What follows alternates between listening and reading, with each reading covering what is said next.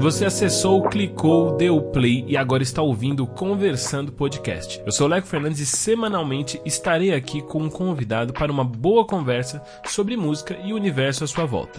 Você pode nos ouvir de três maneiras: por agregadores de podcasts, pelo Spotify ou então nos assistir pelo YouTube. Basta pesquisar em qualquer uma dessas plataformas por Conversando Podcast. Lembrando que esse podcast chega a você gratuitamente, então não custa nada você compartilhar com as pessoas em suas redes para podermos ter um alcance maior. E claro, não se esqueça de nos seguir pelo Instagram, arroba conversandocast. Arroba conversandocast.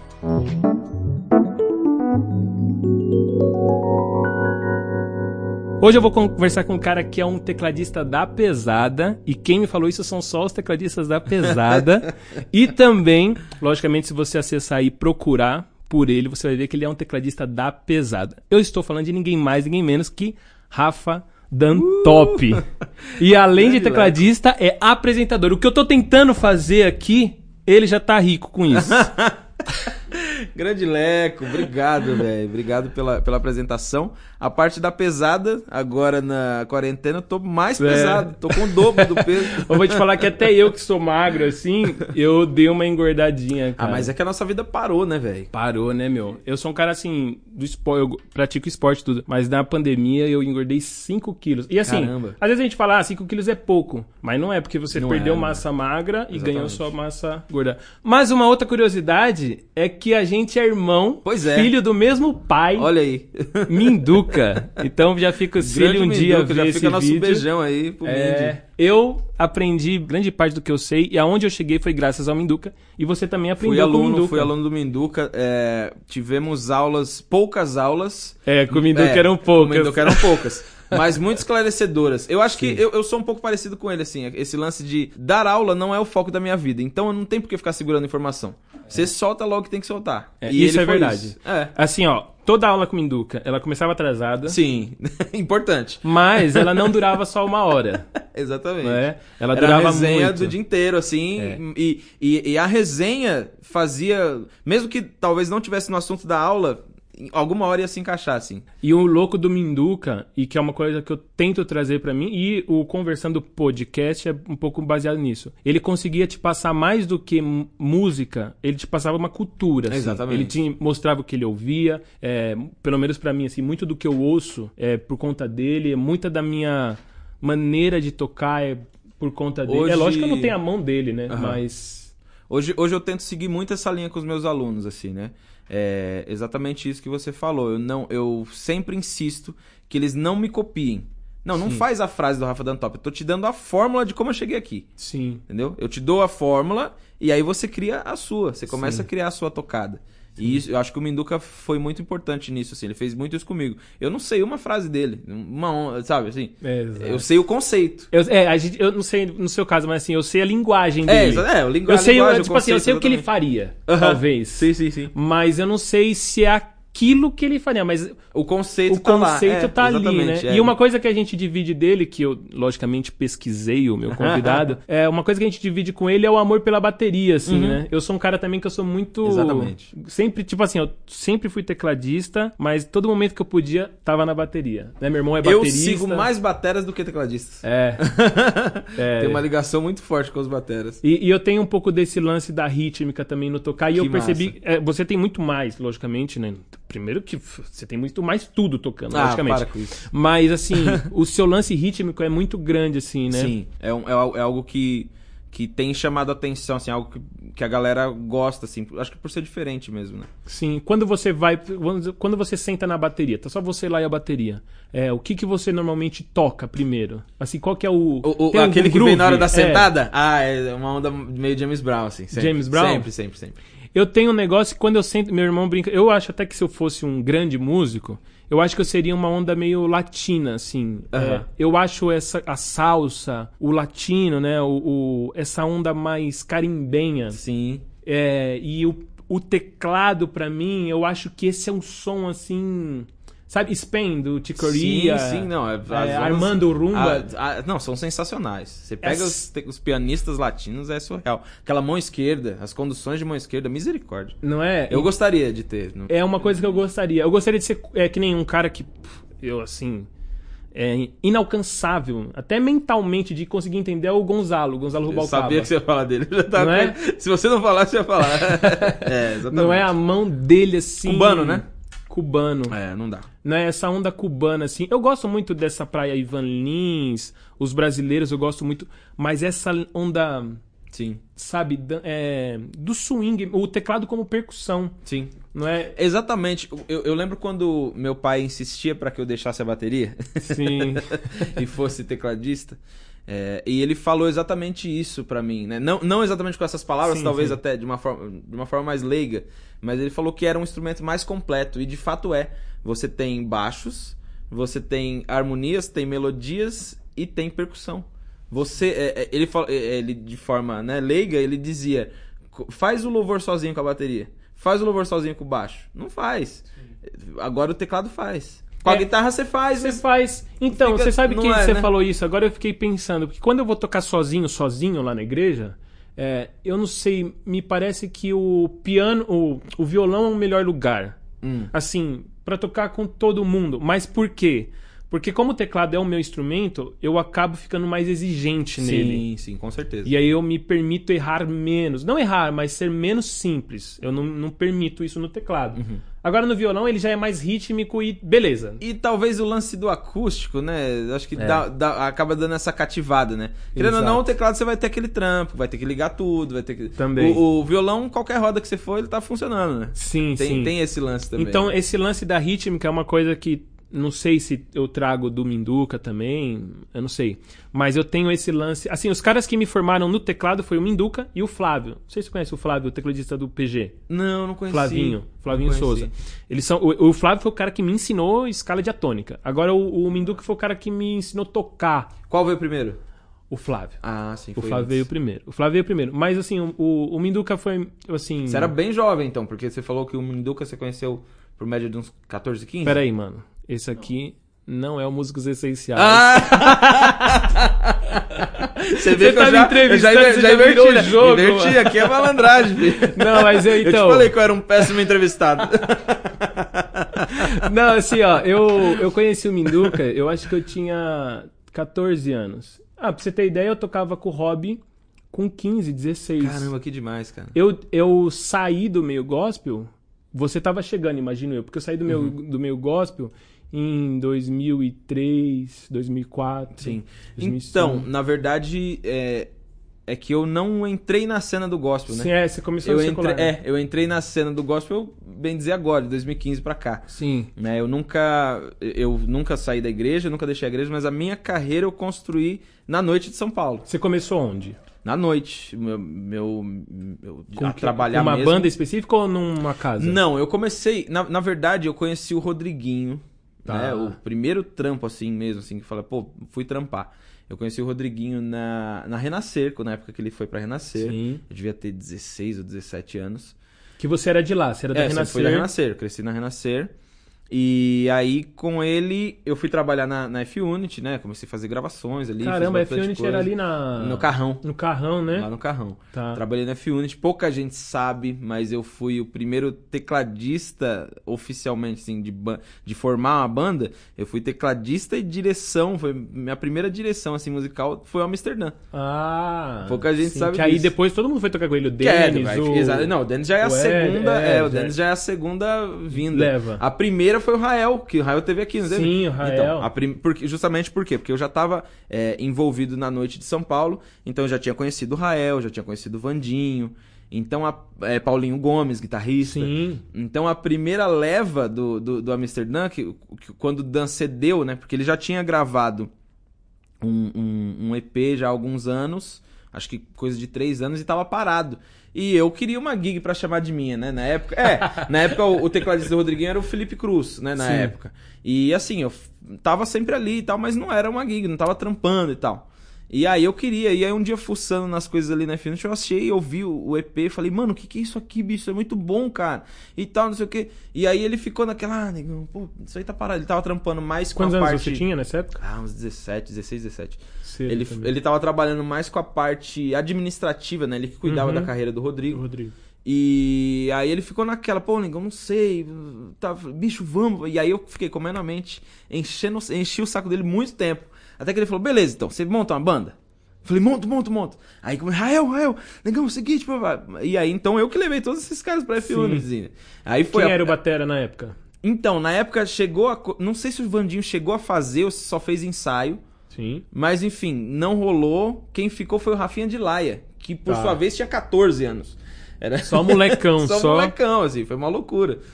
E aí foi o Rafinha de Laia, Rael e Paulinho Gomes. Os primeiros shows assim que a gente fez ali, a gente tocou nessa região da, da Zona Leste ali, tem bastante Leste. barzinho Sim, e tal. monte. A gente Aí chegamos a tocar com Oscar Tintel, que também era da F1, tinha saído do, do Bros e era da F-Unit também. Então a coisa começa assim. Inclusive o batismo, o Dantop veio da F-Unit também. Até Sim. então eu era o Rafael. Tá, o, provavelmente foi bullying, né? Foi, claro, óbvio. Óbvio que foi bullying. Rodriguinho. É, eu não gosto dessas coisas.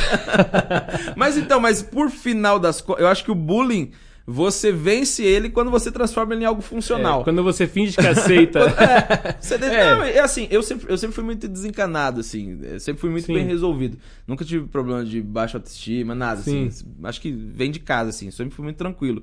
Então, assim, zoou, todo mundo riu, mano. Tamo na zoeira. Uma hora Ah, eu vou te sim. zoar também. Só, só tem essa parte. Uma hora eu vou zoar. E tem, Porque aí tem o cara que não é... É o doce. Tipo, teta É, de negro, né? Exatamente, foi Ah. exatamente isso. É, Foi uma época, eu nunca contei isso, hein? Não dessa forma. Foi, vou contar aqui, com exclusividade. É, foi uma época que eu tava bem gordinho, pivete, né? Aquela coisa adolescente.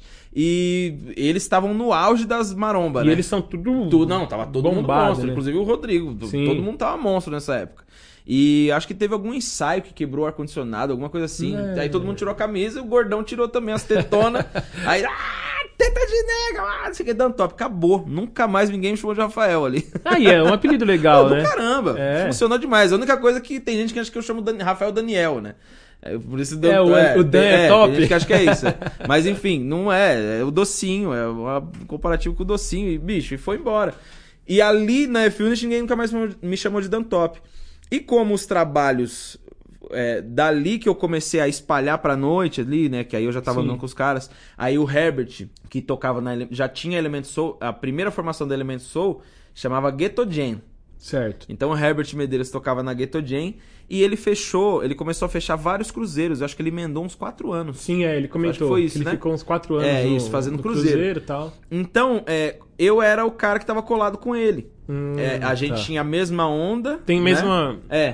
tinha- Parecido assim. Ele é um- ele é um pouco diferente, né? É, Ele- chega- ele é mais. Eu sou mais street, eu acho. É, Ele é mais tinha chique. essa impressão. É, é. che- chega uma hora que a bifurcação abre, mas até aqui a gente vai na mesma, na mesma linguagem. Aí dá aquela bifurcada.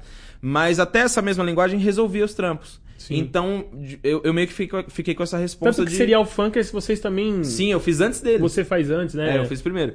É, aí essa, esse lance dos trampos, assim, eu, eu comecei a resolver os trampos que ele começou a deixar por conta do Cruzeiro. Ele pegou o contrato Sim. de 9, 10 meses, assim.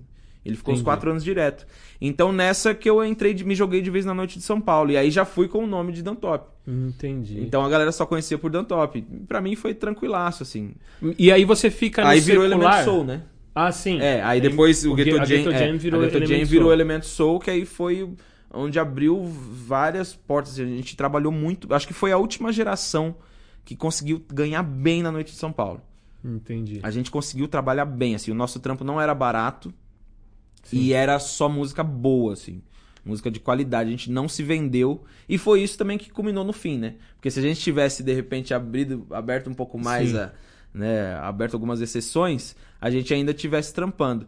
Mas é aquilo, vale a pena ou não, né? Vale tudo por dinheiro? A gente não sabe, É. né? Fica nessa. É, esse é sempre, É. artisticamente falando, é sempre a grande questão, né? Exatamente. Até onde você está disposto a abrir concessões para você é, abrir mão de uma linguagem, que quer que seja pelo lucro, né? Exatamente. Porque querendo ou não, você vai ter um, um- você tem um mundo à sua frente de coisas para fazer, né? Mas é, é que nem, eu- é que nem eu fico pensando no lance do navio. né? É, o navio deve ser uma coisa muito. É uma tentação em termos É, financeiros. uma- sim, sim. Olha, eu. Se não me engano, eu tive propostas que eu rejeitei, mas aí são coisas minhas de Sim. família, né? Que eu Sim. não consigo ficar longe da minha família. É, eu Tem que ter imagino. coragem. Ah, o Herbert, não sei se ele comentou, mas ele Sim. perdeu as duas avós Uhum. enquanto fazia navio. Pra mim, se acontece comigo, eu morro, eu me jogo no mar. É. Então, pra mim, realmente não daria. É, mas eu lembro de uma proposta que eu tive uma vez, na época, a gente tá falando de 15 anos atrás. 10, 15 Uhum. anos atrás. Na época, era. Daria, convertendo pra real, daria 10 mil reais por mês. Hoje seria muito mais. Hoje, Ou- Não, aliás, na época valia muito mais, né? sim. Na época era muita grana. É, então, 10 pau por mês pra um. Alguém saindo da adolescência, essa vida jovem, solteiro, bicho, era sensacional. É. Entendeu? Então é isso, tem que. É, então, aí tem tem isso, porque é, financeiramente, o Cruzeiro deve ser um negócio bem tentador. Mas artisticamente, deve te limitar. É, deve não, limita, mata, porque sim. você tá to... Primeiro você tá tocando música dos outros que já estão Exatamente. prontos e tudo mais, e tá tocando uma caixa de metal ali, literalmente. Exatamente. Só pra aquelas pessoas, Pra aquelas não, tem, não tem pessoas. projeção artística nenhuma. É. E você perde tudo que você conquistou em terra, né? É, foi, a, foi o lance do, do Herbert. Quando ele voltou, ele teve que galgar de Galgar novo, de né? novo. É, teve que... É, porque assim, é, você tá no mar, né? E literalmente sua carreira também tá à deriva, né? É, exatamente. Teori... né, assim, na prática mesmo, Sim. Uhum. porque você constrói coisas em terra firme, não no mar. E literalmente acontece isso artisticamente. Mas qual que é o seu último. Porque você fica um período ainda.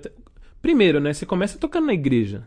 É, não, é. Me- começa como músico na eu- igreja. Na, verdade, eu nunca saí da igreja. Sim. né? Apesar de, de- Apesar de, né, de, ter- tocar no é, secular, eu não- eu nunca aí saí. você toca no, no, no secular e, logicamente, que não dá pra construir uma carreira tocando no gospel e no secular nesse sentido, assim, por conta de datas e horários. Sim, sim.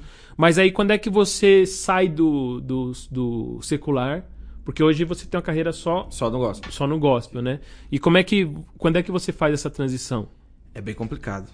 é, eu imagino. Quantas horas a gente tem? É, então, eu imagino, sabe por quê? Você falou, né, de que você não conseguiria ficar fora por causa da família. Sim. E eu sempre tive um grande compromisso com a igreja. Né? Hoje eu sou pastor. Né? Então, mas assim, eu lembro de negar trabalhos no gospel, porque domingo eu tinha culto. Olha, que demais isso. Então, Incrível. assim, inclusive, né, e é uma coisa que nem todo mundo sabe, mas e, eu não eu não prossegui na música porque eu tinha um voto com Deus de não tocar no secular. Eu fiz isso com 14 anos. Uau. E assim, isso foi uma coisa que definiu minha vida no sentido musical e ministerial e profissional também, né? Então, assim, é, num- por um período você paga um preço, em outro período você colhe aquilo que você está plantando. Então, eu sempre tive essa parada e principalmente, né, que é até uma coisa que eu comentei com o Rael, é, o que mais pegou para mim de sair do meio gospel foi perceber que algumas atitudes do meio gospel eram menos gospel do que essa secular. do Mas que isso do você não tem a secular. dúvida. Então, assim. é- mas eu tô te comentando isso que eu imagino que dê base também pra você contar como foi essa sua transição Sim. de sair do secular pra voltar pro gospel. Sim, sim. É, então, é, eu, eu nunca tive problema nenhum, assim, em tocar no secular. Sim. Nunca foi um problema pra mim. Meus pais nunca se opuseram. Eles é, Sempre te confiaram... ensinaram bem sobre isso? Exatamente. Sempre confiaram muito na criação deles. E, e, de fato, meus pais são meus melhores amigos, assim. Eu, pô, eu tenho 33 anos e falo isso sem medo Sim. de errar. Assim, é, se tem um lugar que eu, que eu tenho base é em casa. Sim. E isso faz diferença. E, Total. inclusive, isso seria a diferença do nosso país. É, eu, de- principalmente depois que eu me tornei pai, eu percebi que eu compreendi que não que Deus deixou um negócio muito fácil, não criticando, viu Deus? Mas ele deixou um negócio muito fácil, não era todo mundo que podia ser pai. Não é todo mundo que tá pronto para ter essa responsabilidade. Tinha que ser mais difícil ser pai. Porque tudo, tudo é isso, é a base, é a base que você tem em casa. E então eles confiavam muito no, no que eles tinham me passado, então pra mim sempre foi muito tranquilo. Minha história não é, ah, eu, eu fui pro gospel porque eu fui um drogado louco e eu, e fiquei muito. Não, não. É, pe- é pelo contrário, é porque realmente o tempo acabou. Do o tempo secular. acabou. É, foi, foi literal, assim. Deus simplesmente. Eu ouvi literalmente. Eu tava no ponto alto da minha carreira, pode-se dizer. É, Uhum. porque eu, eu já, tinha, já tinha alguns anos que eu tava fazendo direção musical, né? Sim. E o diretor ganha mais, claro. Pelo menos o dobro. E você tava num lugar profissionalmente estruturado, Estruturado, né? exatamente. Organizado, É, né? E aí eu fui dirigir o, o show de uma cantora é, bem conceituada né, no- na, na MPB e tal. Fui dirigir o show dela. Só que os valores eram muito diferentes dos meus. Né? Essa cantora. é, é, não sei como é que tá aqui. Aqui é sem filtro. Ah, é você que, você que sabe. Mas tem edição não? Olha, a gente. Se precisar cortar, tem edição? Se precisar cortar, tem edição. Não, não, é porque. não, é se você não porque- quiser falar o nome, não tem não, não, problema. Não, não, eu não ia falar o nome, é, é porque é para as pessoas entenderem é, que, que essa é a, é é a minha posição, que não existe nenhum tipo de, de preconceito, mas Sim. é a minha é, é a minha verdade, é o, que, é o que eu acredito, né? Essa cantora, ela é casada com outra mulher, né? Sim. Ela é lésbica, era na Uhum. época, né? Acho que hoje nem é mais. Ela é casada com outra mulher, as duas são desviadas, Sim. né? E hoje, na época, as duas pendiam para religiões afro. Né? Uhum, Tá. Então, assim, isso é, acaba sendo fora do- do- do- do- da minha verdade, fora do meu conceito. Mas até aí, pra mim tudo bem, era um trabalho. Não tinha, ainda não tinha nem- nenhum problema, assim, tava tudo certo. É, só que, cara, chega uma hora que as coisas começam a conflitar com o que é a sua essência. Sim. Entende? Isso começou a conflitar com o que era a minha essência, a minha verdade. Eu consigo ser eu amigo de todo mundo. nesse processo, existia alguma aplicabilidade da religião delas no processo? Não, não tinha. É, Pelo contrário, assim, é é exatamente isso que eu quero Sim, chegar. sim. Que é tudo com muito respeito. Sim. Tanto delas quanto meu. é, e de toda a banda. Toda a banda era. era eu montei a banda, então eram meus amigos. A banda toda era cristã. Então não, não existia nenhum problema. Sim. É, a não ser o, o- o problema de, de cada um. do- de cada um saber o que servia pra si. Pô, isso serve pra mim? É, vai, pra, pra mim é funcional? Pra mim rola, pra mim não rola. Pô, tem um problema, não tem. Então, assim, tava todo mundo de acordo, tava tudo certo. Só que chega um, um momento que começa a conflitar. Sim. Né? Você começa a conflitar. Era, querendo ou não, eu tenho duas filhas. É, Tá. eu Era um show que 80% do público era LGBT Sim. eu, eu, eu tô tentando tomar um cuidado pra isso não soar preconceituoso. Não, não, Sim, não, é, é só uma questão de Preconceituoso é se você estabelecesse um- um- uma sentença por isso, mas isso você está falando de um posicionamento seu. Uhum. É, não. Você não está falando que deveria acontecer Não, X ou exatamente. Y com tais pessoas. Você está colocando um posicionamento seu diante de um fato. Exatamente. Não tem, não tem. Pelo né? contrário, não tem se- sentença nenhuma. Tanto que é isso. ali, é, a, a maioria dos meus amigos, dos seguidores daquela época, os fãs daquela época, eram desse segmento e eu Sim. convivia com todos tranquilamente. Eu ainda convivo, Sim. né? Não, não, há, não há nenhum problema. Ma- porém, eram valores que eu ainda não estava preparado para explicar para as minhas filhas. Elas ainda não tinham idade. Hoje elas já sabem. Né? Elas ainda não tinham idade. Sim. Então era um show. Por mais que a gente. Pô, a gente pegou um ano que a gente fez toda é, é, rede Sesc. Eram shows incríveis. Era, pô, animal, aquele clima que era pra ser um clima super família. E era de fato um clima família. Mas que eu não estava preparado para colocar as minhas filhas. E você sabe que isso é uma coisa muito interessante, assim, esse lance da maturidade, né? Porque, assim, uma coisa é quando você fala assim, olha, é, eu não posso fazer isso, porque isso vai atingir outras pessoas. Isso aí seria uma coisa. Uhum. Mas a gente identificar que a gente não tem maturidade. Ó, eu, quando eu saí do, do meio gospel, de tocar com bandas, sabe uma das coisas, né, dentre as coisas né, que afetaram, que foram bem mais complicadas. Mas uma das coisas que eu percebi que eu não tinha maturidade era pro palco. É, é, eu, eu toco desde os 5 anos de idade. Então, quando você toca desde cedo, você é muito elogiado. Sim. E eu fui uma pessoa que fui criada pra ser um cara prepotente, arrogante. Uhum. Porque eu sempre tinha. Ó, eu tinha 14 anos, eu tava tocando. 15 anos, eu tava tocando com o Hobby. Sim. Já tava muito. Eu tava num lugar muito que alto. as pessoas olhavam e falavam Sim. assim: Meu, esse menino, o que ele tá fazendo aí? Uhum. Então chegou uma fase lá nos meus 19, 20 anos que eu comecei a perceber o quão. E eu falo muito sobre isso com as pessoas mais próximas. Que o palco é a coisa mais nociva É, demais. da música. Demais. Mas aí isso, isso e eu falo eu vou isso chegar hoje. nisso também é, da então, minha vida. É sim, sim. E isso é, um, é, você saber que você não pode pisar ali é uma questão de maturidade. Sim. De você tá alcançando a maturidade. Saber que, ó, eu, já teve casos de eu pegar livros e começar a ler e falar, cara, eu não posso ler esse livro. Eu não tô preparado. Saca? Sim, exatamente. Exatamente. Naquele momento eu não estava preparado. Talvez não tivesse acontecido absolutamente nada. Sim. Não teria problema nenhum. É, né? E realmente, tinham muitas famílias, não, não teria problema nenhum. Mas eu, mas para mim eu não me sentia preparado naquele momento de, de engedrar ali a minha família, né? Tipo, era um show que eu não tinha como levar os meus pais, não, não fazia sentido para mim. Entendeu? Constrangedor, assim, É, por causa da, dos valores, É, né? os valores que são diferentes, simplesmente. É- é- são, são outros valores. Então, assim, era só o meu trabalho. Entendi. E, enfim, a, a coisa foi, foi afunilando, né? Com o tempo vai afunilando, você fica mais envolvido. É, eu tinha um pouco mais de intimidade com elas, né? Tava mais próximo, a ponto de é, jantar de aniversário, eu estar junto e tal. Então, tudo isso começou a me, me fazer rever. E aí teve um show sensacional, assim, foi um dos shows mais legais assim, que a gente fez. É, show estrumbado, cara, no Sesc, Sesc Osasco. Uhum. E tinha uma música que, que é linda música, um louvor, chamado Canto de Xangô, que é do Vinícius de Moraes. A música é muito bonita, Sim. muito, muito bonita. É música linda realmente, só que é um louvor pra Xangô. E aí, na hora que começou a introdução, a gente fez um arranjo daquele jeito, né? Como, Sim, bem com, feito, com maestria, né? Lógico, a gente tava trabalhando, tinha que fazer o que tinha que fazer. Eu ganhava muito bem. Sim, É, a minha vida financeira também tinha tomado um outro rumo, né? sim, com certeza. E aí, quando começou aquela música, eu eu senti aquela parada assim, sabe? Bem câmera lenta, bem filme. Deu aquela Como se parada, você tivesse se assistindo, é, né? Aqueles cinco segundos assim que você olha e fala assim, e aí eu ouvi nitidamente. O que, que você tá fazendo aí? Não é a sua parada. Eu falei, putz, cara, acho que é o fim.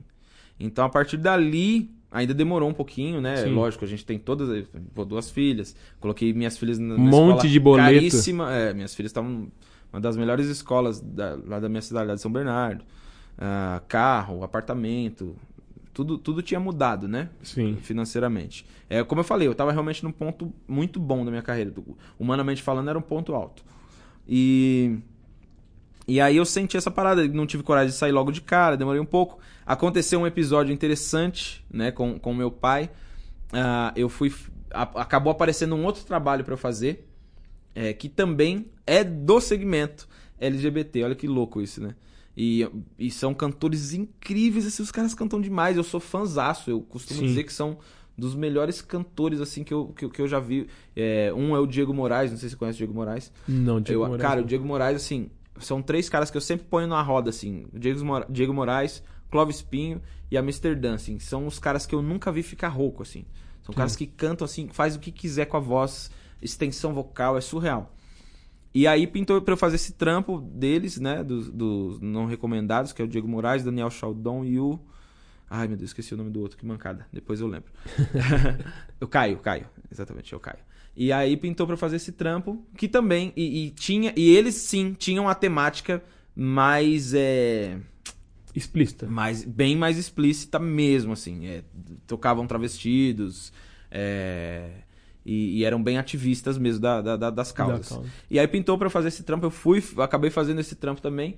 E aí meu pai me chamou, totalmente aleatório, assim. Um dia a gente tava em casa, é, jantando, e aí ele pegou uma. Ele falou, deixa eu fazer uma dinâmica com você. Ele pegou uma linha. E, a- e é como eu te disse, meu pai nunca tinha. Eu tô vendo o disco do George Duke ali, velho. Rapaz, tirou, tirou minha atenção total ali, velho. O cara olhou, né, mano? Isso aqui é um presente. Eu até esqueci de comentar. Meu Deus do céu, o Rael que velho. me deu, mano. Cara, que demais, velho. Mas não tira o zóio, nem, nem vou, até, Mano, vou até tirar é, de perto. É melhor você mudar de Vou lugar, até hein? aqui. Senão eu vou ativar meu modo kleptomaníaco. Vou dentro da blusa ali. então, e aí meu pai chamou pra fazer essa dinâmica. Ele pegou uma linha, cara, linha de costura. Sabe, linha de. Sim. Essa linha de tiazinha mesmo, costurada, normal.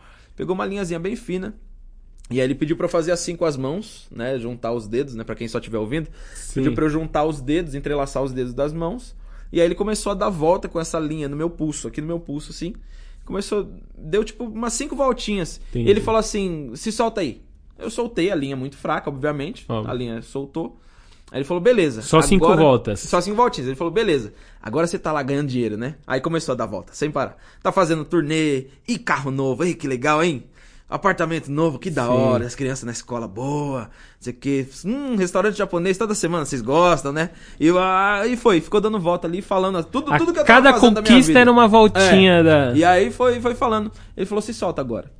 Aquela linha se tornou rígida, impossível de, de, de soltar. Eu fiz um pouco de força, machucou meu braço. E aí eu tive que pedir uma tesoura pra minha mãe. Minha mãe passou a tesoura porque eu tava literalmente preso por uma linha fina. Então. E ele não falou mais nada. E acabou ali o assunto, tá tudo Sim. certo. Entendeu? Então. Para bom entendedor. Exatamente. Isso foi, foi Uma linha simplesmente basta. isso. Exatamente, foi simplesmente isso. E aí dali as coisas começaram a arrumar pra que eu saísse de vez. E aí eu dirigia mais um outro show também, do Rodrigo Sá na época. E o. E só que eu falei pra minha esposa, eu falei, cara, eu acho que é o fim, não, não quero fazer mais nada. E eu não sei do que, que a gente vai viver, velho. Aí, na minha cabeça, né, ela era a pessoa que mais poderia se opor. Né? Por isso que eu sempre ressalto, sempre que eu tô ministrando, fazendo workshop, eu sempre falo Sim. isso. Pra que você saiba com quem você tá casando, que você tenha certeza de que é realmente alguém direcionado por Deus pra sua vida. É, na minha mente, ela ia se opor, ia falar: você tá louco, a gente tá lascado, e agora? Nossa vida e tal. E ela fez exatamente o oposto. Ela falou assim: é, Rafael, tá na hora da gente experimentar o que é a total dependência de Deus. Da gente viver o que a gente prega a vida inteira. Se não for agora, não é mais. Vambora. Quer sair? Se é. Se você sair, eu fico com o olho marejado. Sim. Sou chorão. Eu também Eu me emociono. Eu não vou entrar muito, senão eu também vou chorar aqui. E aí ela falou, e aí ela falou isso. Eu falei, pô, se você falou isso, então já era, mano. Vamos, vamos se jogar. E aí a gente se jogou de vez, assim. Eu saí de tudo. Lógico, tem as entrelinhas. Nem tudo foi tão pacífico, né? Foi um tempo de luta. Né? Eu, eu ainda lutei contra. Nesse meio tempo, eu ainda acabei fazendo mais um trampo. Eu fiz o show do Criolho Mano Brau. Era Sim. uma grana muito legal. Né? Você tem as, as recaídas. Mas tudo sempre pedindo a direção de Deus e, e vivendo na dependência. E então, assim, em 2015, isso é 2015, 16, em 2015 eu falo que foi o reset da nossa vida. E aí de agosto pra frente assim, foi quando eu já não tinha mais nada, agosto de 2015. E aí as coisas começaram a apertar mesmo, mesmo, mesmo. Esse podcast virou um testemunho. As coisas começaram a apertar real assim, muito. E e aí eu comecei a ir atrás de de, de perder as coisas, né? Primeiro lugar que eu fui, assim, que não dava mais. ela- a minha esposa trabalhava, mas só dava pra pagar o nosso aluguel, né? Eu tinha mudado pra um apartamento bem mais caro. É, e eu fui na escola pra tirar as meninas da escola, Sim. né? E aí eu cheguei lá e, e falei com a moça. Ela falou: Poxa, o, o dono da escola tá aí, você não quer falar com ele? Eu falei: Ah, posso falar. Sim. Não sei se vai mudar alguma coisa. Não sei se ele vai querer E, fazer aula é, de teclado. E aí ela pega o telefone, o interfone e fala, pastor, tem um pai aqui. Eu falei, putz, grilo. eu falei, meu Deus, o que, que, que tá acontecendo, né? E, e é, uma, é uma escola cristã, mas Era até confesso, aí eu, não- é, não tá, sabia confessional. que, que, a, que, o, que o dono era o pastor. Sim. E aí, quando eu entro, ele me recebe super bem. Ele falou, pai, tô com a ficha aqui, o que, que aconteceu? O pai perdeu o emprego? Aham. Aí eu falei, então, pastor. e aí eu contei tudo isso que eu acabei de te contar. E aí ele, ele se emocionou também. E aí ele pegou na minha mão e ele falou assim, ó. é, eu vou ler pra você um salmo de Asaf, né? E, onde ele fala, Senhor, apressa-te em socorrer-me. E aí ele falou, profetizou que Deus abriria uma porta, né? E, e que as coisas iam mudar e que não era pra eu tirar as meninas, que era pra eu sair de lá e fazer a rematrícula, que as meninas iam estudar lá o tempo que precisasse, né? E elas estudam lá até hoje. Sim. É, Que bênção. e depois a gente fica sabendo, né? Por aí, enfim, eu fiquei sabendo que é quase impossível uma bolsa de 100% lá. Sim. E hoje, óbvio, hoje eu, eu já voltei a pagar. Ele falou: você volta, vai voltando a pagar conforme você puder, conforme as coisas forem acontecendo. Sim. E tem sido assim. Então, cada, cada, Qual é a ano, escola? cada ano eu consigo fazer essa propaganda, né? O Colégio É. Shaddai, o Colégio Shaddai. É o Shaddai? É, o Colégio Será que é o Shaddai, mesmo de Santo. André? Porque em Santo André também tem, um Tem? colégio Não Shaddai. sei. Eu não sei se é Não- mesmo. Não, sei se é o mesmo. Mas enfim, é o Colégio legal. Shaddai lá em São Bernardo do Campo.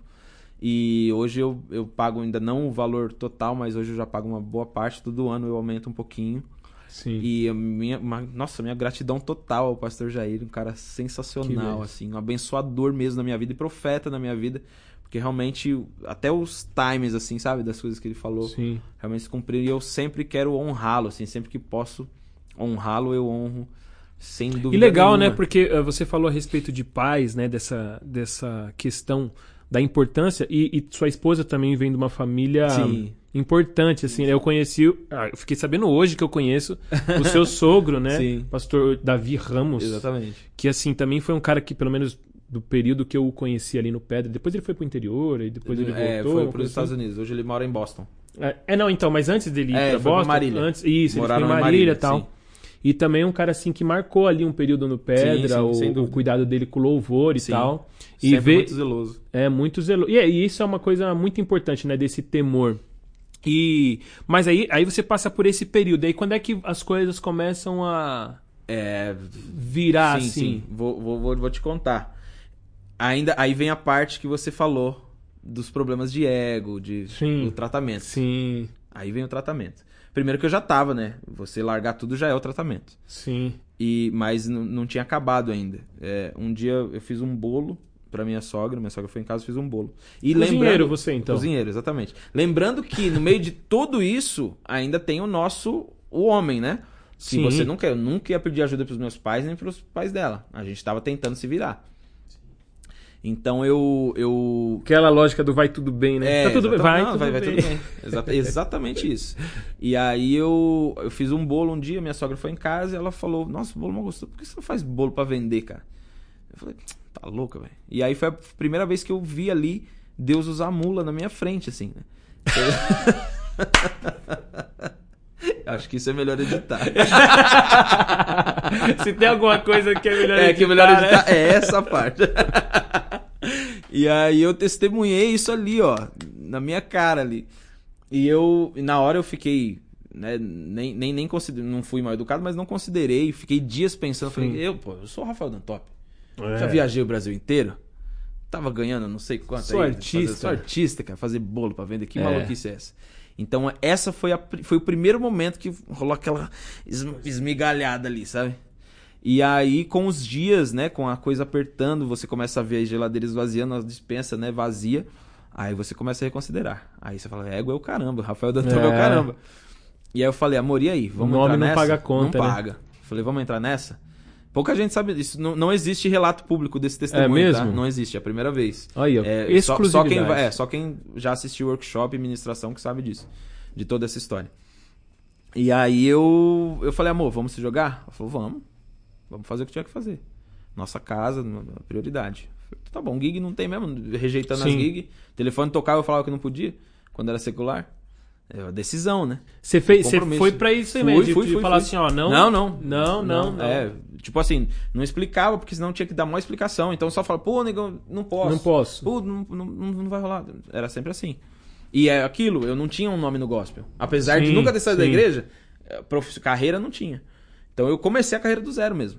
E aí eu, eu vou tentar acelerar, que senão eu vou Não, ficar três horas de tranquilo. programa. Aí eu resolvi fazer os bolos. Comecei a fazer os bolos, porque a gente já, não, já chegou no ponto que não dava mais pra comprar mistura. Então, assim, a gente começou a comer, bicho, arroz e disfarçando pras crianças também, né? Sim. Então comia e comprava gelatina, que é barato, pra sobremesa. Quantos anos elas tinham? Putz, não lembro. 2015, a Sofia hoje tem 10, tinha 5. Certo. Helena tinha Então elas ainda não conseguiam 3, assimilar 2, 3. É, não, ainda não. a situação. Não, não sabiam. É... Então, o que que, eu, o que que eu comecei a fazer? Era arroz e tomate. Eu sei fazer tomate de todo jeito que você imaginar. tá? Arroz, é, tomate doce, frito, cozido. Arroz e tomate era, era o que dava. Putz, tinha dia que não dava ovo não, mano. Era arroz, tomate ou arroz e batata. Os dois juntos também não dava. Certo. Ou era Ou batata. era um, era outro. Era um, era outro. Batata também sei de todo tipo também. Recheada com arroz. Com Ah, tudo. de tudo que você imaginar. Então a gente ia se virando pra poder comer, pra poder se dar certo, pra- sabe? E aí, quando chegou nessa situação, eu falei, não, vamos, vamos se jogar nesse lance do bolo. E aí chegamos a fazer panfleto, colocar no, no, no, no- prédio. Mas onde a coisa virou mesmo foi no trabalho da Natália. Ela ofereceu um dia, levou um e funcionou. Então, assim, eu não dava conta de fazer pra outros lugares. Você fazia só pro trabalho só pro dela. trabalho dela. Ela ia todos os dias Ela pra empresa. trabalhava em uma empresa Numa grande. empre... É, trabalhava numa, numa empresa grande. Então, é, ela ia. E não tinha dinheiro pra levar ela de, de carro. Certo. Então, olha como a guerreira, bicho. É, não tinha grana, ela não dava gasolina, aí a conta não fechava. Então eu fazia o bolo, ela ia equilibrando quatro bolos assim. Eu, eu fui na casa de embalagem, fiz direitinho, fui na Sim. casa de embalagem bonitinho, comprei as embalagens de, de bolo e tal. Sim. Então ela ia equilibrando quatro bolos e eu comecei a fazer panqueca também, pro almoço da galera. Sim. Então eu vendia duas pan- panquecas na bandeja, comprei bandejinha bonitinho, cara. Era, meu trabalho era da hora, velho. Era top. Dava, não, era top. Fiz a, a, a, a- a bandejinha, então era duas panquecas, ficava 10 reais. Ela enchia uma mochila de bandejinha, de, de panqueca, e pelo menos quatro bolos por dia, assim, ó. Era 20 conto cada bolo. E aí começou a girar. Então isso já. Aí isso, pelo menos comida em casa já tinha. Já tinha. Porque eu ia, comprava o- os ingredientes e já repunha a dispensa de casa. Então a gente voltou a comer bem, pelo menos. A dispensa foi enchendo Foi e o ego enchendo, foi. E o ego foi indo pra baixo. Você vai pondo o ego pro lugar, o tratamento. O ego vai indo pro lugar. É, então era isso, cara. E assim, eu não saía da. Era 24 horas na cozinha, porque assim, o dia seguinte eu tinha 10 bolos pra entregar. Eu comecei a conseguir entregar de carro, aí começou a dar pra pôr gasolina também. Então, assim, era dia de 10 bolos, assim. O cara. Pô, departamento não sei o que tem aniversariante. Ah, vamos do ah, o bolo do Rafael mesmo, não sei o. Então, era o bolo do Rafael. E aí era. Aí o café da tarde, o café da manhã, não sei o que. Pô, o almoço da galera. Pô, tem 20 panquecas hoje. Você virou o refeitório Mano, da o empresa. refeitório da empresa. E a, e a Natália sempre disse que a comida lá era muito ruim, então era golaço, era Entendi. tudo que eu precisava. É literalmente a fome com a vontade de Exato, comer, literal, né? Esse caso literal. Então o ego foi pro saco, velho. Então ali, meados de, de final de 2015, é, começo de 2016, o que sustentou minha casa foi isso. Pouca gente sabe que o Rafael era cozinheiro. o Caramba. Rafa meu. Dantov era o cozinheiro. Mas nisso, mas você continuava ainda galgando lugares Ah, sim, na música. sim. Ah, não tem jeito, você não some, Sim, né? Tem o. Instagram tá lá, você grava um vídeo ou outro, tá? mas eu já nem tinha o, o- sabe quando você, você ma- eu matei o ego. Eu matei o ego. Eu Sim. entendi o- qual que qual que era a parada. Sabe? O, o- o- você chegar no no conhecimento assim, Sim, você chegou, sim. você sabe do que eu tô falando. você olhar e falar, mano, a vida é isso aqui, velho. A vida é a minha casa, é a minha família. É, é- essa essa que é a verdade. O resto é tudo mentira. É, assim, porque uma coisa que é interessante de pensar é assim, é, e é o que eu acabei de falar agora há pouco, né? O palco, é, uma coisa boa da igreja, né? Porque todo mundo, músico da igreja, fica bom. Porque ele tem o palco ali, né? Ele tem um momento em que ele tem que se apresentar, não pode errar, não é gravação, mas não pode errar. Mas, simultaneamente, é, eu acho que também o, o maior problema da igreja é o palco. É, né? Porque assim, o palco da igreja, muitas vezes, ele vai pro coração. Né? E ter o palco no coração é o grande problema. Sim. Né? O problema não é você estar em cima do palco, mas é o palco estar em você. E, e, e nesse processo, ser músico tem isso. Né? Ser artista tem a questão do palco. Né? É, se antes a gente tinha só o palco da igreja ou o palco de onde quer que a gente tocasse, hoje a gente tem o palco do Instagram. Exatamente. Né? E, inclusive, assim, é, uma prova disso que você está falando a respeito do ego, pô, a quantidade de seguidores, é, do, do- da relevância que você tem hoje na internet, talvez uma pessoa no seu lugar, não viria aqui. Tá? E, e isso fala a respeito disso. E é uma das coisas que eu aprendi muito, e esse é o objetivo desse projeto, né? Conversando. Eu aprendi muito com as pessoas, mais na conversa. Música você aprende tocando lá, você aprende. Mas ser pessoa, É. você aprende, pô, você pega esse exemplo que você deu, que seu pai fez com você, da linha. É uma conversa, né? E você apl- aprende ali uma, uma coisa que vai se aplicar na sua música, vai se aplicar no seu louvor, vai se aplicar na sua criação com as suas filhas, né? Você, do jeito que você fala dos seus pais, é a mesma relação que eu tenho com os meus. Que né? legal. O meu pai pegou muito firme de eu não ser músico para estudar. E por um lado foi bom, né? É, na, na medida do, do, do que Deus tinha para minha vida e Deus tem, foi bom. Mas tudo para dizer o seguinte, é, para mim foi bom chegar nesse lugar de saber que o palco não podia chegar no meu coração. Né? E essa situação que você passa, que você passou, eu acho que ela é essencial para isso também. Sim. Né? É, é essencial para a gente perceber que o palco é um instante, né, mano? Exatamente. É que nem uma foto do E é- Instagram, e- né? exatamente. E eu sempre falo isso. Eu lembro quando deu. Hoje, graças a Deus, posso chamá-la de amiga e trabalhar com ela. Eu lembro quando, eu- quando teve todo aquele problema com a Daniela Araújo. Sim. Eu fui uma das pessoas. Eu tive, pude contar isso pra ela recentemente. Eu fui, ela nem me conhecia na época. Fui uma das pessoas que saí em defesa dela. Eu lembro que eu ministrei um workshop na semana da notícia. E eu saí em defesa dela. Justamente por isso, porque as pessoas não sabem o que é o palco. Eu sou um pouco nerd, não sei se você é também. Eu sou um pouquinho. É, eu sou um pouquinho nerd. Então, quando você vai estudar um pouquinho de física, a gente sabe que nenhum corpo resiste à desaceleração, Sim. né? É, o, a- o que pode desgraçar tudo é você desacelerar, des- desacelerar qualquer coisa muito rápido, né? Tanto que uma batida de carro, você, por exemplo, você, hoje, hoje a né? gente, é, hoje a gente tem os carros que são mais molengas justamente para absorver o, o, o impacto. E né? pra ele Antes- desmanchar. do ele, que ele desmancha e você É, não. você porque o carro do. Você pegava um opalão, o cara. Às vezes era uma batidinha 30 por hora, mas o cara morria. Pô, por que morreu? Não fez nada. É. Porque o impacto foi- O cara absorveu todo o impacto. E a gente. a- a- o palco é exatamente isso. Eu costumo dizer que o palco é isso. Do nada você tá tocando pra 100 mil pessoas e em 5 minutos você tá no quarto de hotel sozinho. Pra você enfiar o nariz no pó é um dois. As pessoas não sabem disso. A- o, o- o ser humano comum, que não vive arte, que não sente arte na pele, ele não faz ideia dessa desaceleração. Isso mata a gente. Isso Sim. mata a gente. Sim. E, e esse lugar, assim, o palco, como no sentido do aplauso, ele é nocivo. Nocivo, Nocivo pra qualquer pessoa. Totalmente. Porque no aquilo. você é lindo, você é maravilhoso, eu te amo. É. Já aconteceu assim, tá alguém na minha frente, te amo. Por que, que você me ama? De onde você me ama? É. O que, que é amor? Tá maluca? É, é. E, é- e esse lance, assim, as- é, caso, e você toca, é engraçado, né? Que você to- acaba tocando com pessoas que tiveram polêmicas, assim, Ah, né? eu Você tenho- tem lá o Thales, Eu não sei né? porque que eu ando com esse. Bicho, É, é, muito louco. eu acho que eu fiz sei. Um post, eu fiz um post outro dia. Eu falei, cara, Deus só coloca doido perto de mim, bicho. Eu tô com o Léo Maia, mano. Léo Maia. Ou só coloca Thales, você perto de doido, é, né? Deve ser, Mas eu assim, que- pra que dizer, é, você tá sempre ali. Vai, pegar esses dois casos que são mais, talvez, latentes aí, né? É, que a galera Daniela conhece mais, Araújo, sim. o Thales, né, que teve aquela questão. É... A Pri é um pouquinho polêmica também, né? Hã? A Priscila é um pouquinho polêmica também. A Priscila, é então, mas assim, o palco, cara, é esse lugar. E aí muitas pessoas falam assim: ah, mas a pessoa tá lá porque quer. Não, às vezes você pôs ela lá. A gente põe as pessoas no Claro, palco. lógico. Né? A gente bate palma pras pessoas. E isso eu, eu até comentei quando, no primeiro programa aqui, eu falei pro Val a respeito do Pedra. Você tocou no Pedra? Não cheguei a tocar. Não chegou a tocar no A Pedra? Renascer e o Pedra tinha uma. Uma uma- rixa? tinha, tinha uma rixinha. Eu, não- eu não sei, eu acho que eu só vivenciei a É, situação e não é, sabia. Nos bastidores não, a galera o não Pedra, mas você chegou aí no Pedra, Sim, fui, conheci o claro, Pedra. lógico. O Pedra tinha uma coisa muito legal que eu falei pro Val. Ele só tinha uma porta. Não É. tinha camarim. Então, Muito assim, isso, né? se você fosse o cara que ia estar em cima do palco ou o cara que ia estar embaixo, você ia entrar pela Era mesma ali. porta. Você ia passar pelas pessoas. Sabe? Exatamente. Isso, isso mostra algo sobre nós. Né? Então, pra dizer o seguinte, você que tá na ativa, né, no meio gospel, você já deve conhecer um monte de igreja que tem camarim. Claro, lógico. E, aí é, Entrada assim, conceitualmente, é inconcebível, né? É zoado.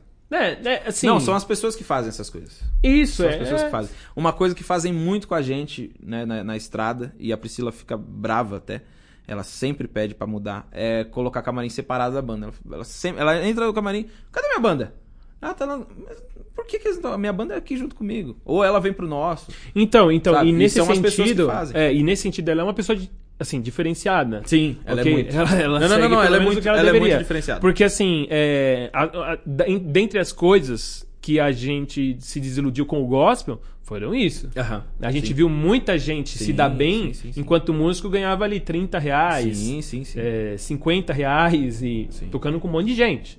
Né? Então, pra dizer o seguinte, que de fato, aí que acontece? A gente coloca a pessoa no, no palco e depois o palco começa a tomar posse da pessoa. Exatamente. E aí, uma hora, ela acredita. né? Exatamente isso. E, e como que você hoje, lida, depois de toda essa lição, como você se vê nessa questão do palco? Cara, pra mim é muito tranquilo. Eu, eu vou em qualquer lugar.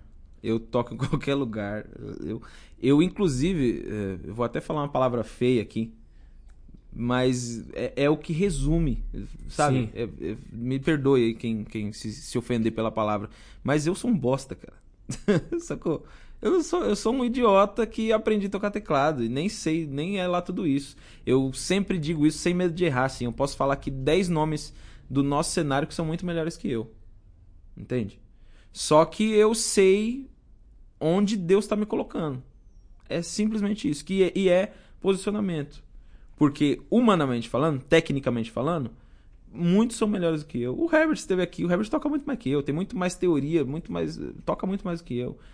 Pô, só pegar do nosso, da nossa cena.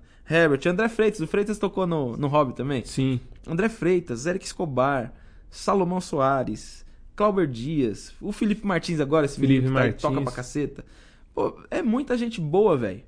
É muita gente boa. Deus Enir. Deus, você tá louco? Deus Enir é um cavalo. Eu entrevistei ele no Músicos Essenciais. É o Jesus Molina É o Jesus brasileiro. Molina do Brasil. Um moleque doente. É Deus Nir, Deus Nir. Deus Nir, É. Deus Nir. Pô, é muita gente boa, velho. Entendeu? É muita gente boa. E só que eu vejo é, posicionamentos fazendo diferença. Não- Sim. Não tô falando deles, tá? Sim, sim, Pelo sim, amor sim. de Deus, não tô falando Nós deles. estamos falando de. Mas, mas eu sei também que tem muito cara bom que não chega em lugar nenhum pelo posicionamento, pela falta de. Sim. Ou pela falta de, ou pelo posicionamento errado, pela malícia, pelo ego, pelo- entendeu? Tem muito cara que acha que é injustiçado, ou que olha o próximo e acha que ele não é merecedor de estar ali. Pô, mas por que que fulano tá lá? Eu já tive essa situação quase que na minha cara, sabe? Do cara olhar e falar, mas por que que ele é endorse da Roland? Sim. Só que o cara não sabe que eu vendi panqueca pra matar meu ego. Que eu vendi bolo. O cara não sabe que eu cozinhei tomate tudo que foi jeito pra alimentar minhas filhas. Sim. Tá ligado? Então isso daí faz toda a diferença, cara. E, e a Roland entrou na minha vida também é outra Sim. parte. Entrou na minha vida no momento que eu não tinha nada. Eu não tava tocando com artista. O que, que a marca quer? Visibilidade. Sim, quer que você total. projete ela num, num palco. Eu não tava com artista nenhum. Eu ia gravar, eu já não tava mais tocando com Thales, porém eu ia gravar o DVD. Era a única coisa que eu Sim. tinha. Eu tinha a gravação do DVD, era a única coisa que eu tinha. Eu não tinha mais nada pra oferecer pra Roland. E ela entra na minha vida nesse momento. E depois que eu entrei, eu, tipo, a gente fica sabendo. Sim. Eu sei de pelo menos uns quatro que foram lá bater na porta. Pô, e aí? Mas, pô, e os caras não deram endorse. Porque Sim. não é assim. Tem uma regra, tem uma política, entendeu? Eu caí na graça. E, só que não é que eu caí na graça dos caras porque eu sou bom lá, porque eu, é o Rafa Dantop. Não, eu sou um bosta. Mas eu- a misericórdia de Deus. Eu tava, sabe, eu tomei um posicionamento. Tem, Sim. um, tem um motivo. É, essa, esse posicionamento de gratidão é muito interessante, porque você ser grato. Você quer mais água? Eu, eu queria mais um pouquinho. uma- Eu fui, eu fui seco Você aqui me dá tinha só, a um- garrafa? só uma gota. Então entrega pra ele. Pronto. Obrigado. É, a gratidão, ela mantém a gente lembrando a quem a gente tem que ser grato Exatamente. e pelo que a gente tem que ser grato, né? Eu tenho certeza de que assim, a gratidão, ela é o nosso melhor elemento pra gente lembrar todo dia de manhã. Por isso que as misericórdias se renovam cada manhã, a É. Bíblia vai falar. Porque assim, lembrar pelo ó, você pensar assim, ó, eu tenho que agradecer, você tem que fazer duas perguntas: a quem e pelo que. É, Né? exatamente. E se a gente não chega, se a gente não chega nesse nessa compreensão a respeito da gratidão, cara, eu digo é, de coração, mas eu sou uma pessoa muito grata aos, à galera que andou comigo no período da música, tá ligado?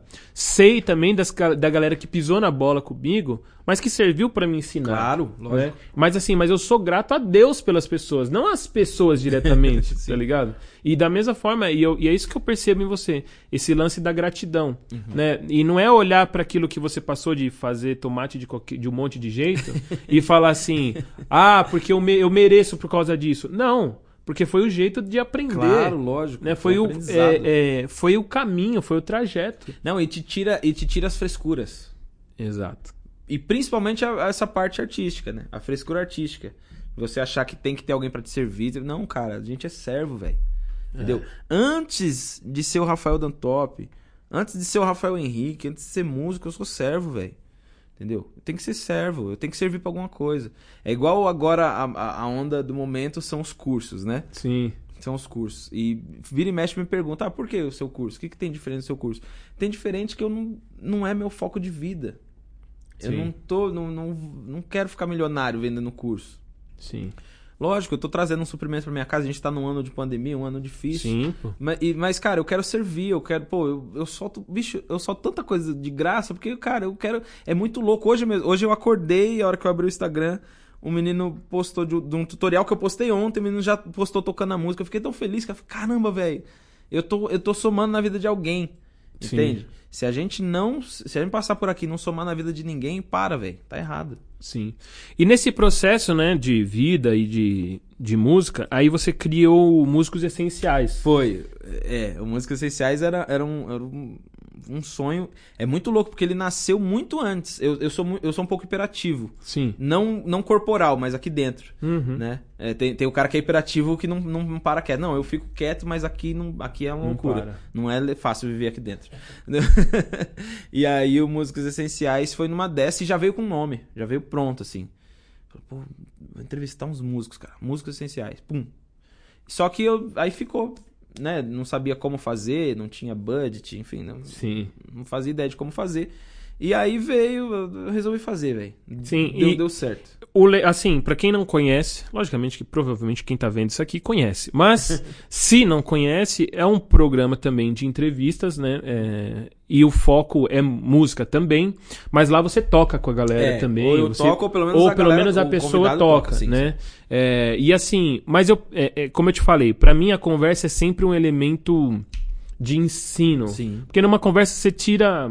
Se você anotar, você É, tira muitas lições, muito, né? muito, muita coisa. E nesse processo eu percebo que, assim, quem olhar o primeiro, eh, o primeiro programa lá atrás, no, no seu canal mesmo, aí depois você teve uma aliança com a Music, Com a Music Dot e tal, e quem olha você hoje, você passou por uma transformação, assim, até estética, Total, né? total. Muito. A estética, eu acho que é o que mais muda. É, é, não- e não é estética no sentido de engordou ou emagreceu, não, não.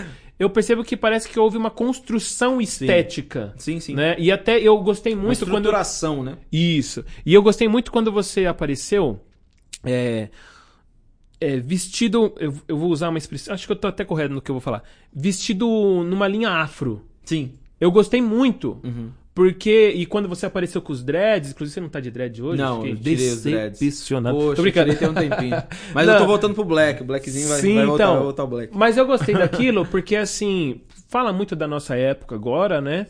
Mas eu achei legal porque isso é uma coisa importante. A gente é de um meio, a igreja, por causa da Black Music, e também de onde você veio, a Nova Aliança, o, o Pedra Viva, Renascer, onde ser preto sempre foi legal. Sim. A gente sempre teve Ser orgulho. é, é o que há. Não é? Sim. E eu acho que isso também me fez tão bem resolvido. Quando Sim, veio o bullying. Quando tá. vem a época do bullying. Entendi. Porque a gente, a gente cresceu assim. Sim, a gente cresceu num ambiente onde, ah, na verdade, o branco queria ser preto. Exatamente. não é? Onde Eles não existia. Ah, é. então, assim, é, e eu nem sou negro, sou, na minha, na minha certidão tá pardo, Sim. né? Mas assim, eu sempre tive black power e tal, não sei o quê. Mas o que eu quero dizer é o- quando eu tinha cabelo, né? Então, eu não ia zoar, né?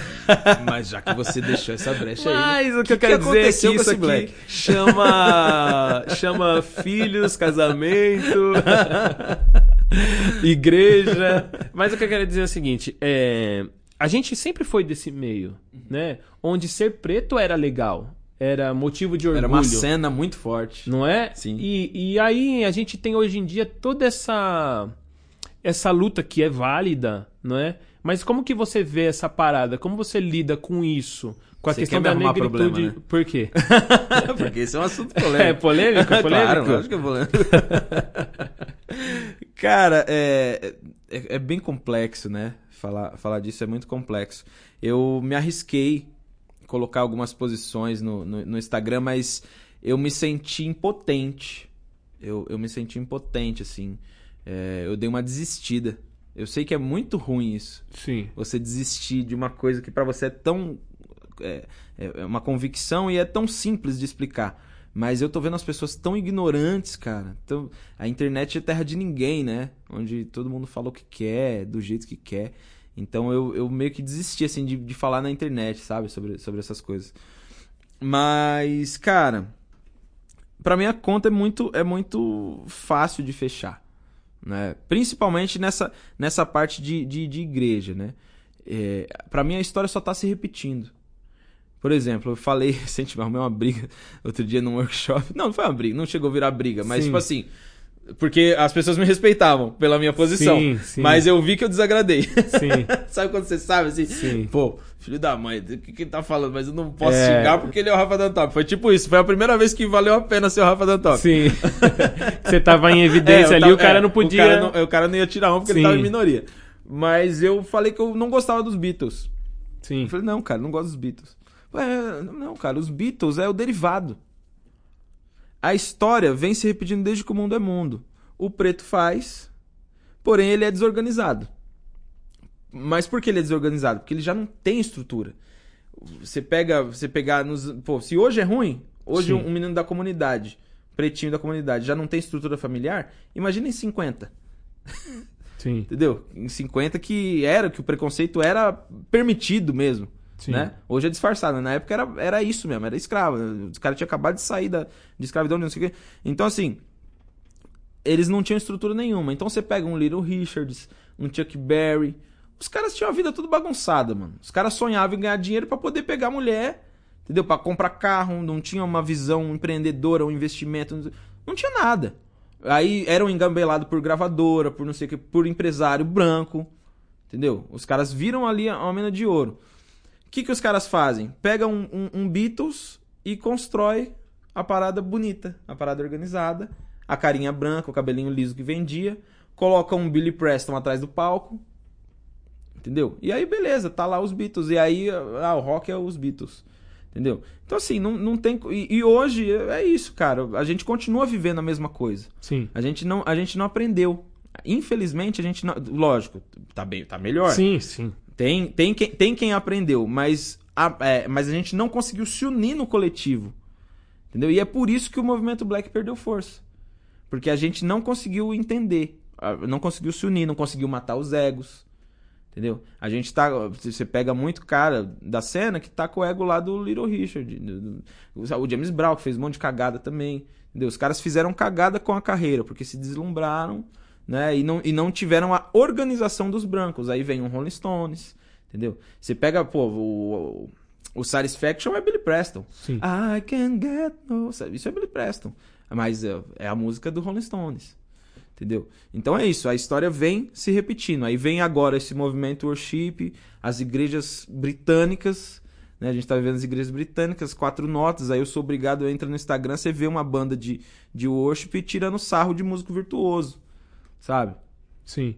É, isso eu acho uma coisa muito, muito treta mesmo, porque a gente, como eu te falei, a gente veio desse lugar onde ser preto era motivo de orgulho, onde a música black ela, ela era disseminada. Aí, e isso que você tá falando é uma coisa muito interessante, porque a black music no gospel a mesma coisa, não soube se organizar. Não soube, isso, isso eu falo nomes sem medo de errar. E pode Cuidado! Ah, tô não, brincando, não tô devo brincando, nada tô pra esses caras. Entendeu? Ó, se você dá dessa época mesmo de, de, de, Pedra Viva, quem que tá vivo? Quem que soube investir? Só o Tom Carf. Agora você pega o SAS virou worship. Bar... Parece um lenhador. Barbão, não sei se ele é seu amigo, desculpa se for. Não, não. Virou, virou worship. Entrou, se vendeu pro mercado. É, mas é, é porque essa é a questão. Porque É. assim, a música, quando a gente pega Jogou a música o como produto, é, ou você. É a seguinte, é aquela velha história, você acaba vendendo o que as pessoas querem comprar. Exatamente.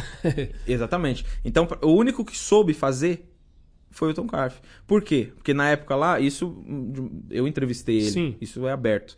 Ele, o que, que ele fez? Enquanto os caras tava metendo o Little Richard, comprando BMW, ele tava guardando e pondo a música dele pra tocar na rádio. Ele tava investindo. Certo. A cabeça no lugar certo.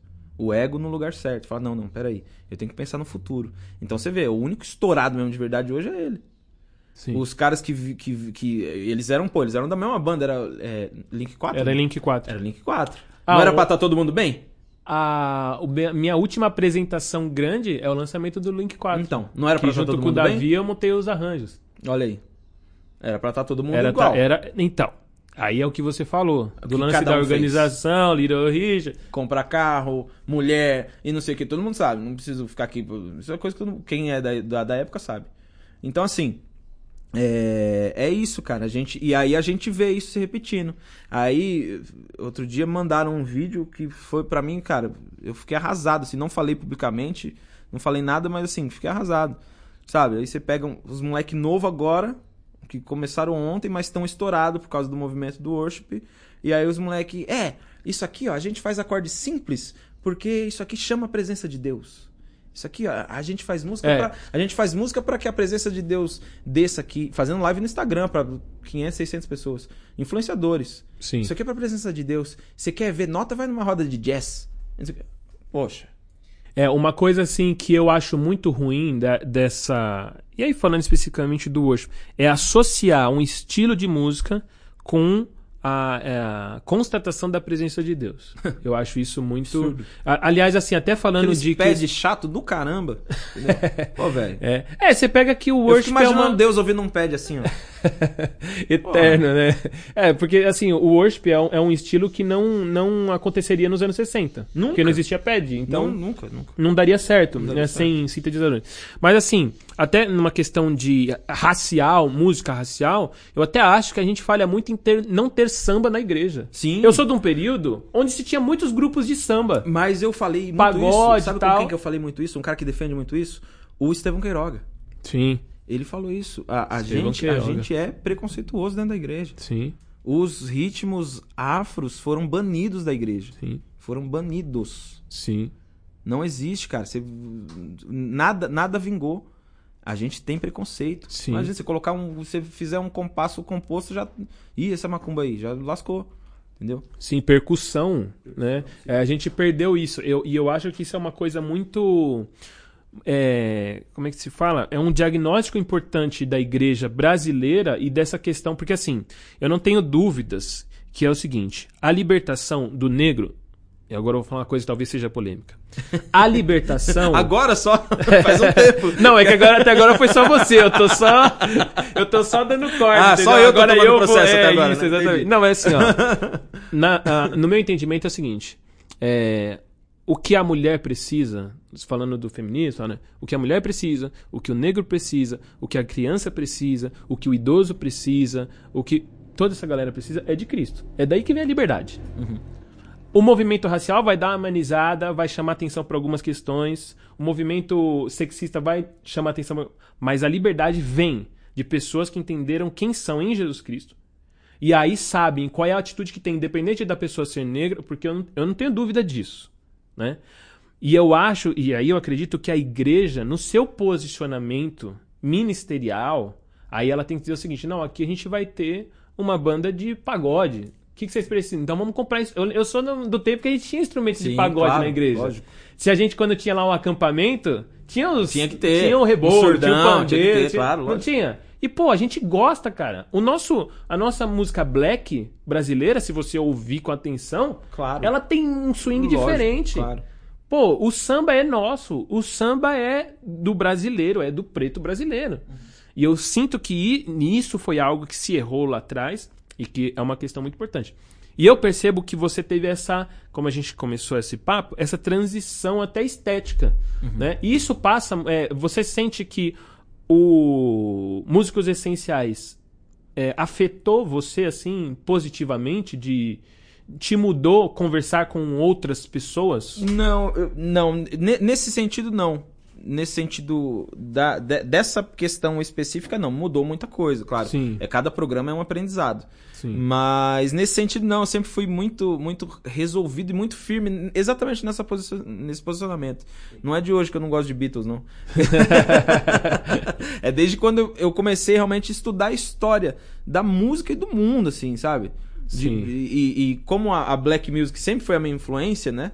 É, e sobretudo o, o que o start mesmo foi a tocada, né? Porque lá atrás, quando eu entrei na Element Soul, a Element Soul só fazia R&B.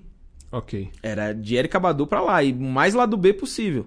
Erika Badu, Jill Scott, D'Angelo, e, aí vai daí pra baixo, só afundando Sim. no lado B, entendeu? Então eu. Então tudo isso me fez querer estudar essa cultura, querer entender e querer entender a influência disso no, no, no Brasil. Tanto que eu sempre admito isso como um erro.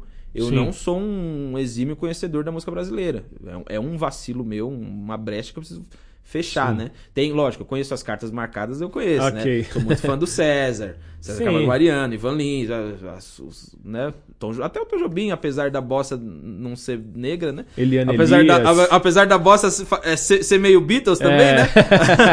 Colocaram as carinhas bonitinhas pra fazer É, bossa, né? é, é. Mas enfim, tudo bem. Não vamos nem entrar nessa parte aí, senão é mais polêmico. Não, é é mais porque processo. se você pegar musicalmente. É, é, é, é até aquela história, né? O Tim Maia. É, exatamente. Pega Tim Maia e Roberto. O Tim Maia era pra ser o. Exato, era ele. O rei era ele, mas É, era mas- preto, né, bicho? Não, não dava, né?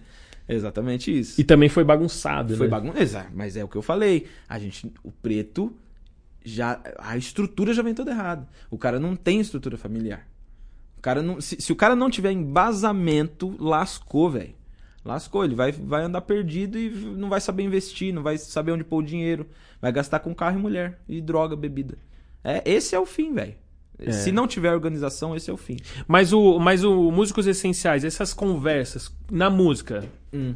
te, o que, que você percebe que. é, uma pergunta mais objetiva. Sim. Qual foi o cara que você conversou que você falou, meu, hoje. Ah, é muito difícil. Eu falo isso todo programa. É mesmo? todo programa eu acabo e falo, mano, que entrevista, bicho. Hoje foi demais. Eu- melhor programa. É, todo programa é o todo melhor eu programa. saio com essa sensação de melhor programa. Assim, lógico, tem alguns que são mais difíceis. Ah, tem, tem os malas. Né? Sim. Tem os malas que eu, que eu levava. Hoje eu já não. Hoje eu não cedo mais a pressão popular. É. É, hoje eu tô mais assim. É, é muito louco. É libertador você depender só de Deus. Essa é a Sim. realidade. É, essa é a liberdade, É, né? A liberdade da vida é essa. Eu acho que todo mundo tinha que experimentar isso. Você fala assim, mano, eu não tenho que fazer média com ninguém, brother. Isso é uma delícia. Isso é uma delícia. Então, assim, até uns dois anos atrás eu ainda achava que eu precisava. Então, ainda levei alguns caras no programa que eu não gosto. Né? Mas levei porque todo mundo pedia e tal, não sei o quê. Então, hoje, eu não preciso. Hoje eu não faço média. Tanto que se você for olhar mesmo, assim, a fundo, eu sou um cara que ando meio sozinho. Você não vai me ver chegando nu- num lugar, sabe? Igual eu vejo umas figuras assim, chegando. Mano, aqui, ó. Bicho, leco. Negão. Não sabe nada da sua vida. Negão, esse aqui, ó. Hum, É. esse aqui. Mano, ó, aqui é pesado. Mano, isso me mata, velho. Quando chega alguém perto de mim que faz isso, eu fico doido. Deve falar, putz, grilo, mano. É ruim. Entende? Essas, essas médias aí que os caras faz, você nunca vai me ver fazendo isso, bicho. Não vai rolar, entendeu? Hum, ali, ó, hum, ali, ó, vou falar em negão. Putz, putz. Equilíbrio, Não, né? Não, não vai. Tem que ter Então equilíbrio. hoje eu sou livre, velho. Eu sou livre. Você tá, você tá me conhecendo aqui, eu sou eu. É isso aqui. Então eu sou livre disso, sou livre de média. Então hoje no programa eu levo pessoas que têm valor. Pessoas que eu vejo, que eu gosto de verdade, pessoas que eu sinto verdade. Então por isso que eu acho que pra mim sempre o, o- é sempre o melhor programa. Sim. Teve pessoas que eu achei que eram incríveis e me decepcionaram? Tiveram também. Mas, Tem, né? mas eu tinha, mas eu precisava conhecer, precisava passar por isso, Sim. né? Mas na sua grande maioria eu sou fã mesmo, assim, eu saio sempre com a melhor impressão e a vibe, o som, sabe? Sempre com vontade de, de querer fazer mais alguma coisa com a pessoa. Isso é muito bom. Sim, sim. E me diz uma coisa: o que a pessoa precisa para ser um músico essencial, então? Ah, olha só, isso é muito importante. Essa é uma pergunta que Pergunta de Jô Soares, de essa David foi, essa foi Letter. pesada, hein, mano? Eu preciso estudar com você as- essas perguntas assim. Cara, eu acho que é, é isso, é a verdade. A boa relação. A boa relação. Não ser um mala. Tá com o ego no lugar, né? No lugar certo. É, claro, o play, né? O play tem que estar em dia Sim, né? Não adianta você. Eu acho, eu acho que a questão do play estar em dia tá relacionado total com o ego, né? Quando você achar que não tem mais nada pra aprender, que não precisa treinar. que- é, acabou, né? Aí pode aposentar, porque você não tem mais nada pra fazer. Você já pode subir, já virou semideus, aí não adianta. Então é isso, você você saber que você tá aqui aprendendo e, e esse lance compartilhar, a troca, né? A nossa vida é, é troca. A Sim. relação, seja homem e mulher, amigos, a conversa, a gente tá aqui, a gente tá trocando. Se a gente não, não, não tiver a troca mútua e respeito, não faz sentido. Então a música é isso aí. Bom, então se você quiser ser um músico essencial, primeiro você tem que seguir Rafa Danton. Ah, que isso, isso não, precisa. Siga-o nas redes sociais, siga o canal dele no YouTube. Agora você tá no, voltou Agora pro seu é canal, canal, né? Antes você youtube.com.br tava dentro do Rafa canal da Music Dot, Isso. né? E agora você tá no Tô seu de canal. volta lá. E Qual é o seu canal? lá. Só pra grifar. youtube.com barra Rafa Dantop. Rafa Dantop. com PH, né? E Dantop com P mudo no final. Mas o Músicos Essenciais vai estar dentro desse canal mesmo. vai Isso, ser tá tipo lá, uma já tem- já playlist. tem- já é, tem eu lá. vi que tá o Carlos Bala é, recente agora, né? Não, o último agora. Aliás, eu, eu tô sendo presenteado, assim. Eu tive uma atitude ousada de começar a procurar nossas referências gringas, né? Olha aí. É, e aí eu entrevistei o Jesus Molina. Eu voltei Esse o eu vi. programa. É. Eu voltei o programa entrevistando o Jesus Molina. Ousadia e alegria, Ousadia hein? e alegria, total. Voltei entrevistando o Jesus Molina. É, fiquei muito feliz de ter rolado essa oportunidade. E aí, não sei, esse programa vai ao ar quando? Esse daqui vai ao ar não na semana que vem, na outra. Ah, então já vai ter ido pro ar. Esse Então aqui é o vou- número. Então, então já foi. Então já foi. Quem foi agora? Foi o Mr. Talkbox, Byron Chambers. Então seu inglês tá em dia. Tá nada, a gente dá um jeito, né? A gente vai se virando. Vai, vai no, no Translator? Não, é, o, o primeiro contato vai no Translator, um pouquinho. Eu, eu entendo bem, mas na hora de falar é horrível. Então eu Ah, tenho- eu mas é um assim. Mas é assim, normal isso, né? tenho um Eu, eu tava uma pessoa. Acho que esse é o começo, né? É, porque pensa criança. Criança primeiro fala, primeiro entende. É verdade, ela primeiro entende. Ela primeiro É entende. verdade. É o Acho que- processo de você aprender uma nova linguagem, você primeiro entende pra depois Eu falar. É que bem, nem a então. música. Mi- A música é uma linguagem, Sim. né? Então, assim, a gente primeiro aprende a ouvir um, o jazz pra depois tentar, né, É, começar a no meu aplicar. caso não funcionou. É, também não, não posso dizer. Eu, Eu não sou muito também do jazz, digo não. mesmo. Meu, foi um prazer. Cara, tipo assim, você é daqueles que a gente conhece e não se decepciona, mas o inverso. Fica Poxa, impressionado bom, que boa. de ver. E, pô, bom conhecer o meu irmão mais É, novo. Pois é, mais novo. é, do mesmo pai, o Pois Minduca. é. Espero que o Minduca assista isso mesmo. e, Vou mandar pô, pra ele. de vez em Eu sou muito se fala. grato a ele e, e de vez em quando eu mando mensagem lá pra ele, troco ideia. Vamos ver se ele vem aqui, né? Pô, um dia, pô, eu demais. teria pra prazer. assistir. Ele se vier, você vier, você vai vir Pô, entrevistar ele nada, aqui, porque assistir, ele é o músico Ele é essencial. demais, é demais, Ele, pra- pelo menos na minha vida, foi essencial. Só pra falar uma coisa, o Essenciais pô. é toda quarta-feira às 16 horas. Então, Importante. meu, ai, é Deus purinho, claro. então, porque o Conversando Podcast é toda quarta-feira no YouTube, É. toda quarta-feira às três. Caramba, já fica Então, o que, que acontece? O cara assiste o Conversando Podcast, aí às quatro Toma ele um já... cafezinho É, e ele- aí às 18 horas, né, 18, o meu. 18? É. Ah, 18 Eu horas. falei 16? Falou 16. Oh, meu Deus, eu errei, desculpa. Não tem problema, na descrição desse vídeo tá o horário Tá tudo lá, é. certinho. ó. Então é isso. Tre- Então, 15 horas ele tem o Conversando Podcast Conversando. e Toma um café, músicas 18. essenciais às E 18. aí fica também minha provocação pra você. Por que você não faz o seu também virar um podcast? Olha, Que é uma mídia você sabe que eu tô recebendo essa proposta há um tempo já. e é mais fácil do que você parece. Ma- Mas, do então, que mas, parece. mas sabe sabe qual é o problema? Pra mim, o meu, meu empecilho é que eu tô fazendo muita coisa.